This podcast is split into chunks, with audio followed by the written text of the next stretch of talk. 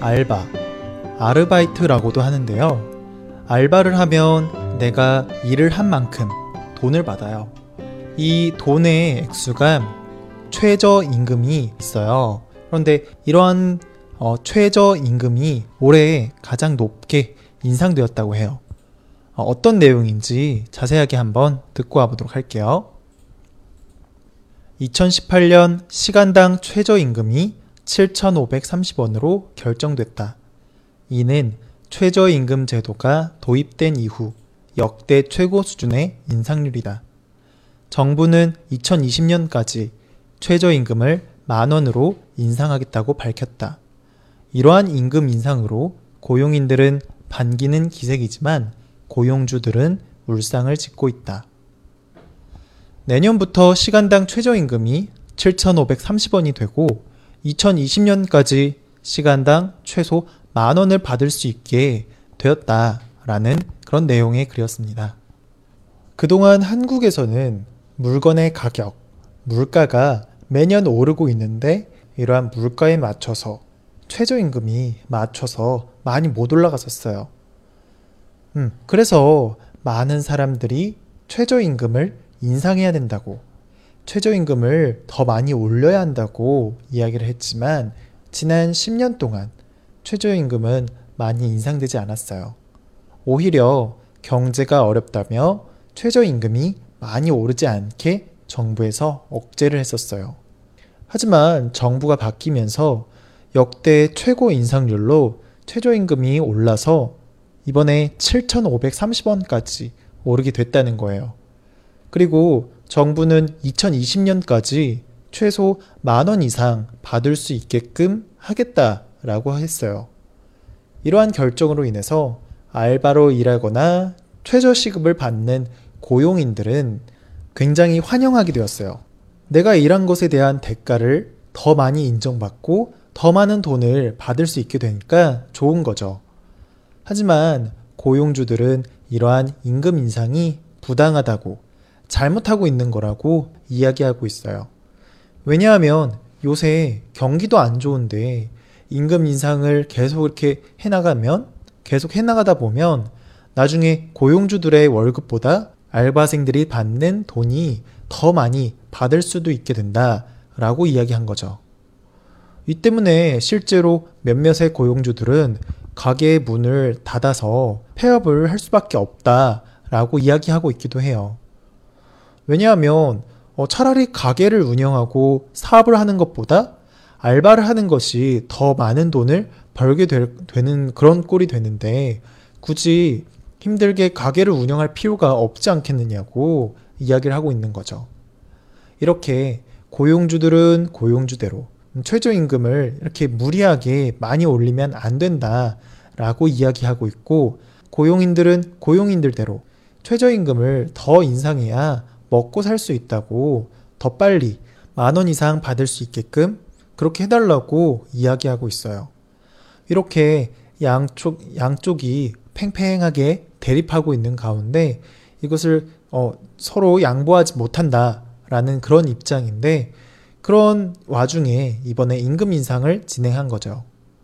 그래서 사람들은 이렇게 무리하게 임금 인상을 하게 되면 당장은 사람들이 많은 돈을 받을 수 있을지도 모르겠지만 결론적으로는 많은 사람들을 해고하게 되기 때문에 실업률 문제가 더 생길 수밖에 없다고 이야기하고 있어요.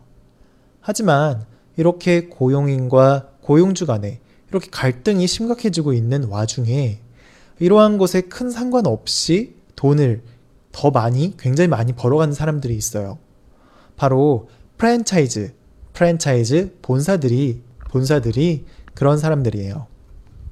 음, 예를 들면 전국에 있는 편의점, 치킨 가게, 뭐 외식 업체들에게 뭐 재료와 노하우를 주고 그들이 장사를 할 수 있게끔 이름을 빌려주는 그러한 몫으로 그러한 대가로 돈을 꾸준하게 받고 있는 이러한 프랜차이즈 본사들이 이른바 갑질을 저지르고 있는 거예요. 굉장히 많은 부당한 돈을 요구하고 그리고 계약서를 써버리고 그렇게 압박을 하기 때문에 어쩔 수 없이 프랜차이즈에게 돈을 굉장히 많은 돈을 주고 있는 거예요. 그리고 이거는 이제 최근에 프랜차이즈 본사들이 굉장히 대기업화 되었거든요. 굉장히 큰 회사들이 되었어요. 그래서 이런 대기업들이 이렇게 커진 이유, 이유 중에 하나가 이런 고용주들에게 굉장히 크게 갑질 횡포를 해가지고 많이 이렇게 됐다고들 해요. 물론 그렇지 않은 곳들도 있어요.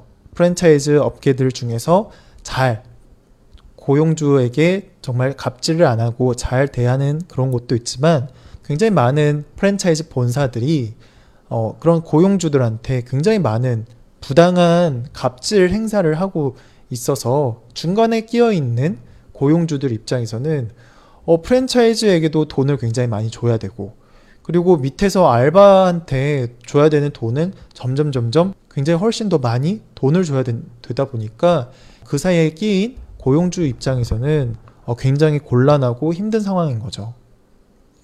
그래서 고용주 입장에서는 아, 오히려 차라리 나는 알바를 하겠다라고까지 이야기를 하는 정도니까 어, 좀 뭔가 잘못돼도 많이 잘못됐다라는 생각이 들게 되죠. 음. 그래서 이제 최근에 정부가 이러한 사실도 알고 있어가지고 프랜차이즈 업계를 조사하기 시작을 했어요. 음, 대신에 고용인에게 줘야 되는 최소한의 어, 임금은 계속 그거는 꾸준하게 올려서 만 원 이상 꼭 줘야 된다라는 입장을 정부는 계속 그렇게 갖고 있는 거예요. 계속 진행 중인 이야기이기 때문에 뭐 제가 이 이상 이야기하는 것은 좀 어려울 것 같고요. 어, 이 정도만 알아두면 될 것 같아요. 지난 한 10년 정도 고용인들이 제대로 물가가 올라간 만큼 그거에 그거만큼 임금을 제대로 많이 받지 못했었는데 이제 그것을 맞춰주기 위해서 임금이 상승하게 되었고 이것에 대한 부담을 고용주들은 굉장히 많이 느끼고 있다. 그리고 이런 고용주들의 문제들은 사실 프랜차이즈 업계의 갑질이 줄어들게 되고 공정한 거래가 이루어지게 된다면 조금 더 괜찮아질 텐데 당장은 이게 고쳐지기가 어렵다. 하지만 정부 입장에서는 프랜차이즈 업계를 조사를 하고 있고 그것에 대해서 불공정한 거래가 있는지 불공정하게 갑질을 했는지를 조사하고 있다라는 그런 내용이었어요. 오늘은 숫자가 좀 많이 나왔고 조금 낯선 표현들이 많이 나왔던 것 같아요. 최저임금, 인상, 고용인, 고용주 등의 표현은 정말 기본적이고 좀 중요한 표현이니까 이러한 단어들을 잘 듣고 기억하면서 음, 본문 다시 듣고 오도록 할게요. 2018년 시간당 최저임금이 7,530원으로 결정됐다. 이는 최저임금 제도가 도입된 이후 역대 최고 수준의 인상률이다. 정부는 2020년까지 최저임금을 만 원으로 인상하겠다고 밝혔다. 이러한 임금 인상으로 고용인들은 반기는 기색이지만 고용주들은 울상을 짓고 있다. 2018년 시간당 최저임금이 7,530원으로 결정됐다. 이는 최저임금 제도가 도입된 이후 역대 최고 수준의 인상률이다. 정부는 2020년까지 최저임금을 만 원으로 인상하겠다고 밝혔다. 이러한 임금 인상으로 고용인들은 반기는 기색이지만 고용주들은 울상을 싣고 있다. 네. 오늘은 내년 최소 월급이 150만원 이상 받게 되고 2020년부터는 약 200만원 이상은 받게 된다 라는 내용의 이야기를 해드렸어요. 음, 어떤 분들은 우와 임금을 이렇게 많이 주는 거 아니야? 혹은 임금이 너무 적은 거 아니야? 라고 생각할지 모르겠어요. 사실 임금의 기준은 물가에 따라 차이가 있어요. 지금 현재 물가, 물건의 가격, 즉 내가 생활하고 밥 먹고 지내는 그런 비용이 얼만큼 평소에 드느냐에 따라 임금의 기준이 달라지게 돼요. 현재 한국에서의 물가는 현재의 임금으로는 부족한 것이 현실이에요. 그래서 사람들이 힘들다, 힘들다 라고 이야기를 하는 거죠. 하지만 임금이 적더라도 물가가 그것만큼 적다면 사는데 문제가 없으니까 힘들다는 이야기를 하지 않겠죠. 네. 오늘은 여기까지 하도록 할게요. 음.